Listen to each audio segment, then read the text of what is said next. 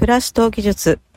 こんにちは、プレーンテキストの加野恵子です。このポッドキャストでは、暮らしと技術にまつわること、日々の生活と小売業、育児、ものづくり、教育などなど、様々なテーマで IT 小売業ライターの加野恵子がお話をします。えっ、ー、と、今日はいろいろ事情があって、隅田川のほとりで、えー、アウトドアで、スマホ1台でレコーディングをしております。えっ、ー、と、ちょっと、あの、鍵を持っていなくて締め出されるという状況に陥りまして、えー、どうせだったら外で一回録音してみようかなと思ったので、テスト的にやってみたいと思います。え、昨日は阪神が優勝、日本シリーズで優勝しまして、え、一応優勝の瞬間を見ておかないとと思ってテレビで見てたんですけど、あおめでとうございます。まあね、あの人が喜んで見るのは、人が喜んでいるのを見るのは、あの見てる側もすごい嬉しくなって、本当に素敵なことだなと思って見ていました。さて、今日のテーマはアーリーアダプターのお話です。えっ、ー、と、私自身そこまでアーリーではないんですけど、そこそこ新しいものが好きで、触っていじって喜んでいます。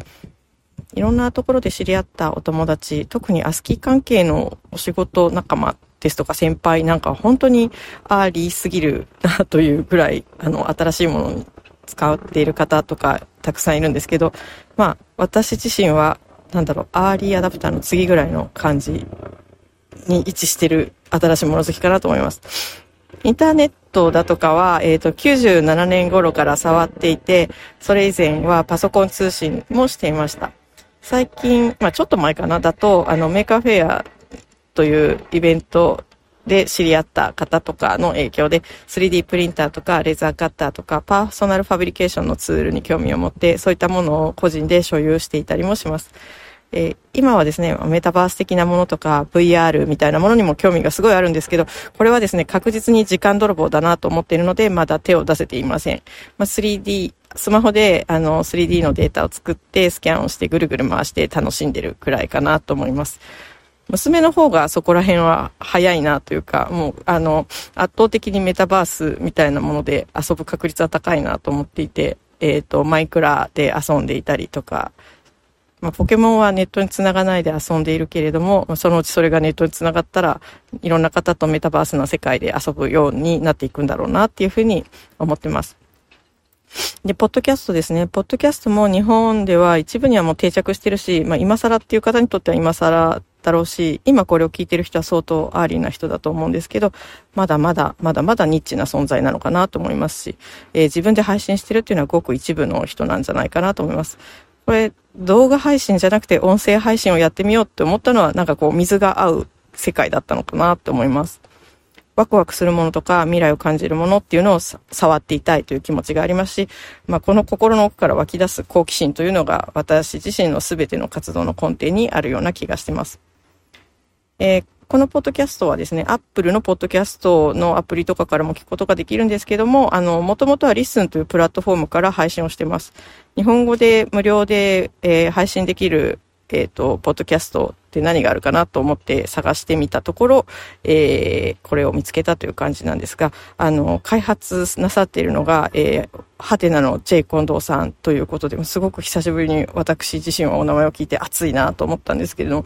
あの、古き良きインターネットの匂いを感じて登録をしてみました。これ、ポッドキャストの内容を、あの、多分、Wish という AI を使っていると思うんですけど、文字起こしを自動でしてくれるというのも画期的で、まあ、こういう機能があったら人のポッドキャストも時間がなくても読めるなと。やっぱなかなか、あの、ポッドキャストを作るのはできるけど、聞くっていうのを子供を育てていて、あの、在宅勤務だとかが中心になって移動時間がないと聞く時間っていうのがないもので、こう、文字起こしが出てるっていうのはものすごくありがたくて、えー、まあ人のポッドキャストをタイムパフォーマンスよく読むことができるなと思って選択していました。ただですね、そしたらまあサーバーエラーがすごいと。あの、500サーバーエラー、インターナルサーバーエラーみたいなのがよく出て、まあいろいろ挙動も謎なところであって、おおと思うんですけど、でもそれすら古のインターネットっぽくて熱いなと思ってしまう。嬉しい。そしたらですね、昨日の夜、リスンの近藤、ジェイ近藤さんからメールが来てですね、あの、負荷が増大したからサーバーを行こうとしようとしたら、音声データを消してしまいましたということで、おおと思ったんですけども、ここで、まあ、どういう反応するかなんですけど、むしろ、あの、まあ、飼いならされてるもので、あの、熱いなと思ってしまったと。あの、俺たちの J 近藤さんからメールが来たっていうのだけでも熱いなと思うんですけど、データまで、音声データまで消してしまう。もちろん音声データは、あの、予備があるんで全然問題ないんですけどね、あの、なんでしょう。まあ、別に消されても大したことないし、あの、むしろ頑張ってほしいです。無料でこういう場所提供してくださってありがとうございますというメールの返事を書きました。アリアダプターっていうのは、まあ、選択次第で時間無駄にしてしまったり、お金も無駄になってしまうこともあると思うんですけど、あの、育てているとか、一緒に育つという嬉しさが確実にありますし、ここで得た交流っていうのは絶対意味があると思うんですよね。もう私が関わっている小売業界っていうのは結構後出しじゃんけんっていうか、ある程度出来上がったものに後から乗っかろうっていう企業さんが多い印象があるんですけど、アーリーアダプターで泥だらけになって新しい技術にコミットすることって必ず意味がありますし、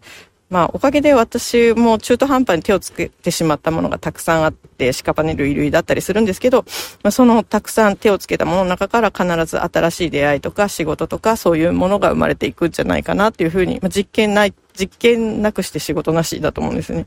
だと思ってます。まあ、あと、どうしてもいろいろなものに手を出してしまいますので、中途半端になってしまったものとクロージングしていくかっていうことは、あの、アーリーアダプターにとっては大事なことなんじゃないかなとも思っています。えー、リスナーの皆さんはアーリーアダプターですか？それともレイトマジョリティでしょうか？今度教えてください。ということで本日の暮らしと技術はアーリーアダプターのお話でした。えー、隅田川沿いから送ってみまし、あの、お送りしましたが、いかがでしたでしょうか？えー、次回も暮らしと技術に関わるトピックスをお話ししたいと思います。それではまた。